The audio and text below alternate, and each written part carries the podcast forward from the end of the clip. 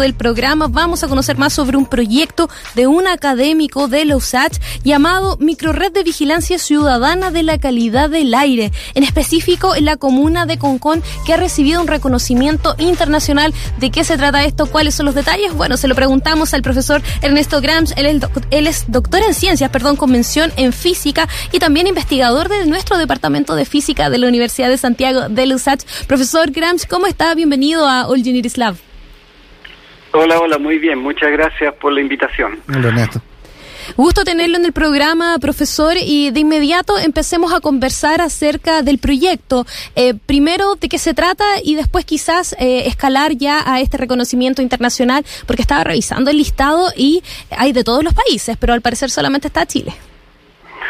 Sí, de los países eh, latinoamericanos o de África o de lo, podríamos decir los menos desarrollados, Chile es el único. Somos los únicos, sí. ¿Y de qué se trata este proyecto, profesor? Nosotros ya anticipábamos el nombre, pero si nos pudiese usted comentar más detalles. Eh, como, como dice el título un poco, eh, es una micro red de vigilancia ciudadana. Resulta que lo que está ocurriendo en Concon, espe específicamente la ENAP, eh, es que la ENAP, por supuesto, emite contaminantes al aire. ¿Ya? Y de alguna manera la gente no cree que la información que se da por el sistema público, que son la, la red del CINCA, que es la que mide contaminantes ambientales oficialmente, eh, en general la gente no cree mucho esos datos. Entonces, eh, la idea de esta red es tratar de llevar un poco la medición eh, hacia la gente. O sea, que, que los datos de medición que hay de calidad del aire en la zona de Concón puedan estar en lugares donde la gente los vea y pueda de alguna manera creer lo que están eh, lo que lo, que está midiendo el equipo.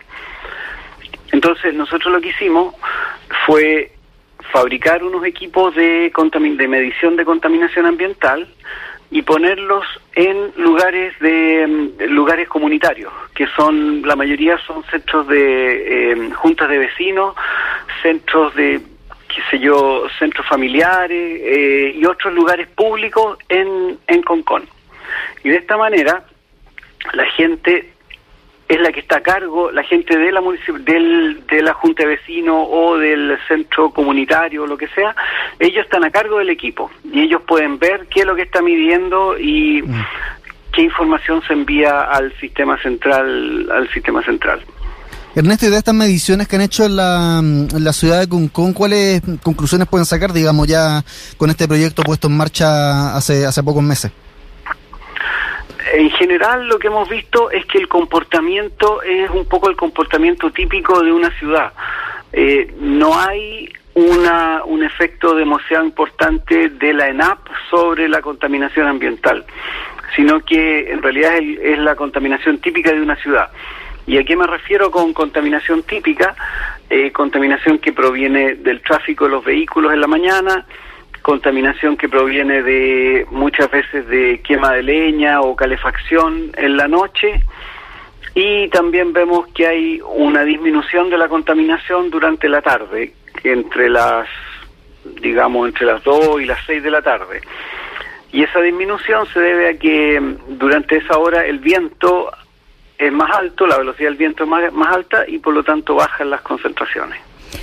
profesor, eh, ¿Bajo qué premisa eh, se genera este proyecto de vigilancia ciudadana, entendiendo que eh, en gran parte de las oportunidades eh, la investigación y la ciencia observa el rol de los habitantes, de las personas como individuos que no manejan un lenguaje técnico, que muchas veces están bastante lejanos a lo que es la academia y la investigación, incluso, por ejemplo, algunas teorías de comunicación, como por ejemplo el modelo de déficit, plantea que muchas veces la ciencia, en una posición muy superior, busca enseñarla a esta ciudadanía, a educarla, ¿no? A alfabetizarla, como se dice el concepto de alfabetización científica.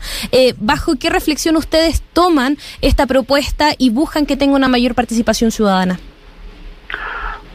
Eh, bueno, lo que lo que nosotros queremos, lo que lo que estamos haciendo es justamente eso, entregarle los equipos a la gente para que ellos puedan para que ellos puedan no realizar la medición directamente sino estar a cargo de, de la medición. Y de esa manera de alguna manera generamos eh, cuestionamientos y esos cuestionamientos de alguna manera los vamos conversando con la gente de manera de poder de que todos vayamos entendiendo un poco más el proceso. Ellos van entendiendo más el proceso de medición, qué es lo que son los datos, qué es lo que es la concentración, y nosotros, por el lado universitario, vamos entendiendo un poco más cómo tenemos que entregar la información para que sea más fácil entenderla. Profesor, buscará, buscará también eh, generar un sentido de identidad también en esta participación en el proceso, entendiendo que muchas veces también los habitantes reclaman que eh, son impuestos ciertos estudios o desde la capital o desde instituciones externas donde eh, la voz de la ciudadanía muchas veces no tiene tanto peso como el estudio mismo. Claro, esa misma, esa es la idea un poco, que ellos un poco sientan que, que están, están participando en el proceso como el equipo está en sus en sus sedes comunitarias y ellos ven el equipo. De hecho si si ellos encienden por ejemplo un papel y le tiran humo alrededor del equipo van a ver inmediatamente que los niveles suben. Y después van a poder ver que en la página web ese sitio subió de subió la contaminación. Entonces esa es un poco la idea de nuestro del proyecto este eh, Ernesto, y por ejemplo la que mm, tú mencionas, esta refinería que se está estudiando en, en Concón, ¿Cuánto puede influir también que eh, la ciudad sea eh, un balneario, digamos, que tenga el mar eh, al lado o muy cerca donde está la refinería, que de hecho es algo similar a lo que ocurre con la refinería Biobío, que está en Hualpén, o lo que pasa también en la que está en, la región de Magallanes, en Punta Arenas. Si es que la misma refinería quizás estuviera en una ciudad sin litoral, ¿podría verse aumentada la contaminación o no fue eso quizás un aspecto que se, que se analizó? Porque con, con generalmente el mar eh, ayuda, digamos, a hacer una baja de toda esta emisión. O por lo menos a que no se concentren como estarían en Santiago. No, por supuesto. En, realidad no, no sé la razón específica de por qué se instaló alrededor del mar, eh, cerca del mar. Pero lo que sí se sabe es que mm, el hecho de que esté cerca del mar ayuda mucho a que la contaminación no, no sea muy alta. Mm. Por lo menos durante la tarde. ¿ah? Durante la noche no. En la noche el viento es bien bajo y por lo tanto las emisiones se, pueden, se concentran alrededor de la ciudad y eso lo hemos visto también. Hemos visto que en las noches eh, se concentra contaminación o, las emisiones no se diluyen en el, en el aire y por lo tanto aumentan las concentraciones. Eso eso coincide con eh, corrientes de aire, con eh, marea alta, marea baja. Interesante que dependiendo de la hora haya distintos niveles de contaminación. Sí, sí, sí, de todas maneras. Eso tiene que ver con em, con un efecto que se llama valle montaña o brisa brisa mar mar continente. Eh, durante el día el aire, el sol calienta el continente y eso genera un, que, que, las masas de aire suban. Y al subir las masas de aire entra un viento más o menos intenso desde, la, desde el mar. Y eso ocurre durante la tarde. Y en la noche ocurre un poco el efecto contrario el, el suelo se enfría y eso genera que haya un viento de retorno hacia el mar. Profesor, eh, ¿qué se busca eh, realizar con los datos? Eh, con Iván lo comentábamos en, con nuestro primer entrevistado, hoy los datos están siendo un insumo tremendamente importante y significativo en nuestro país. ¿Ustedes qué eh, buscan realizar con todos estos datos y toda esta información que van a tener a futuro?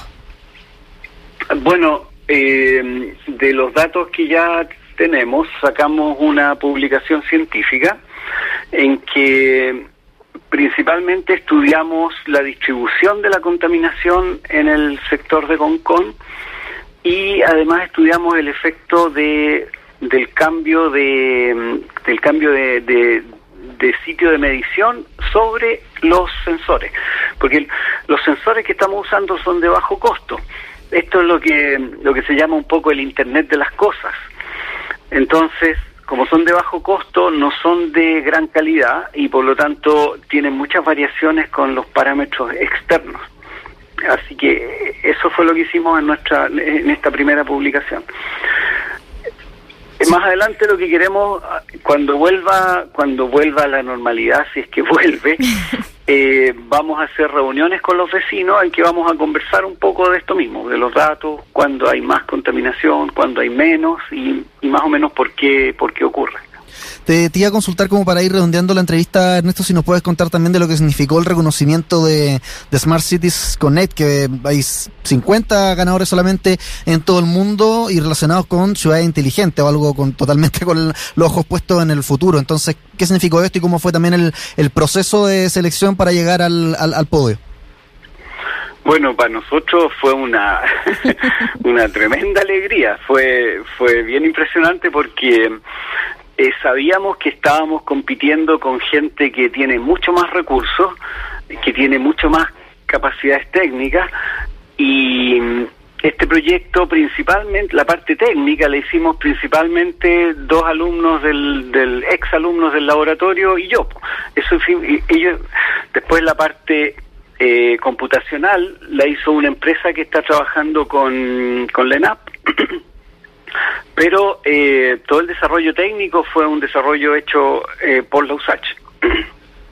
definitivamente, profesor, un tremendo reconocimiento también, eh, sobre todo con ese foco eh, tan social, ¿no? De incidencia pública que caracteriza también a la Universidad de Santiago y también las felicitaciones al equipo y, esperar también de qué forma se puede hacer esta vinculación con las comunidades. Una de las partes tan esperadas en el proyecto, como dijo usted, profesor, lamentablemente por la pandemia ahí estamos en stand-by, así que esperemos que eso también se pueda concretar pronto. Sí, justamente, estamos un poco en stand-by. Eh, de hecho, nos ha costado un poco hemos querido hacer reuniones con los vecinos por Zoom o por alguna otra plataforma, pero ha sido difícil porque no, no están, en general, no están acostumbrados a este tipo de reuniones. Claro, claro. Bueno, vamos a estar ahí entonces siguiendo el tema, profesor. En cualquier momento retomamos el contacto para que usted nos cuente los avances y le damos las gracias por acompañarnos en el programa el profesor Ernesto Grams, doctor en ciencias, convención en física y por supuesto también académico de la Facultad de Ciencias y nuestro departamento de física de la Universidad de Santiago. Que esté muy bien, profesor. Buena tarde. Gracias a ustedes. Que les vaya bien. Hasta luego. Chao.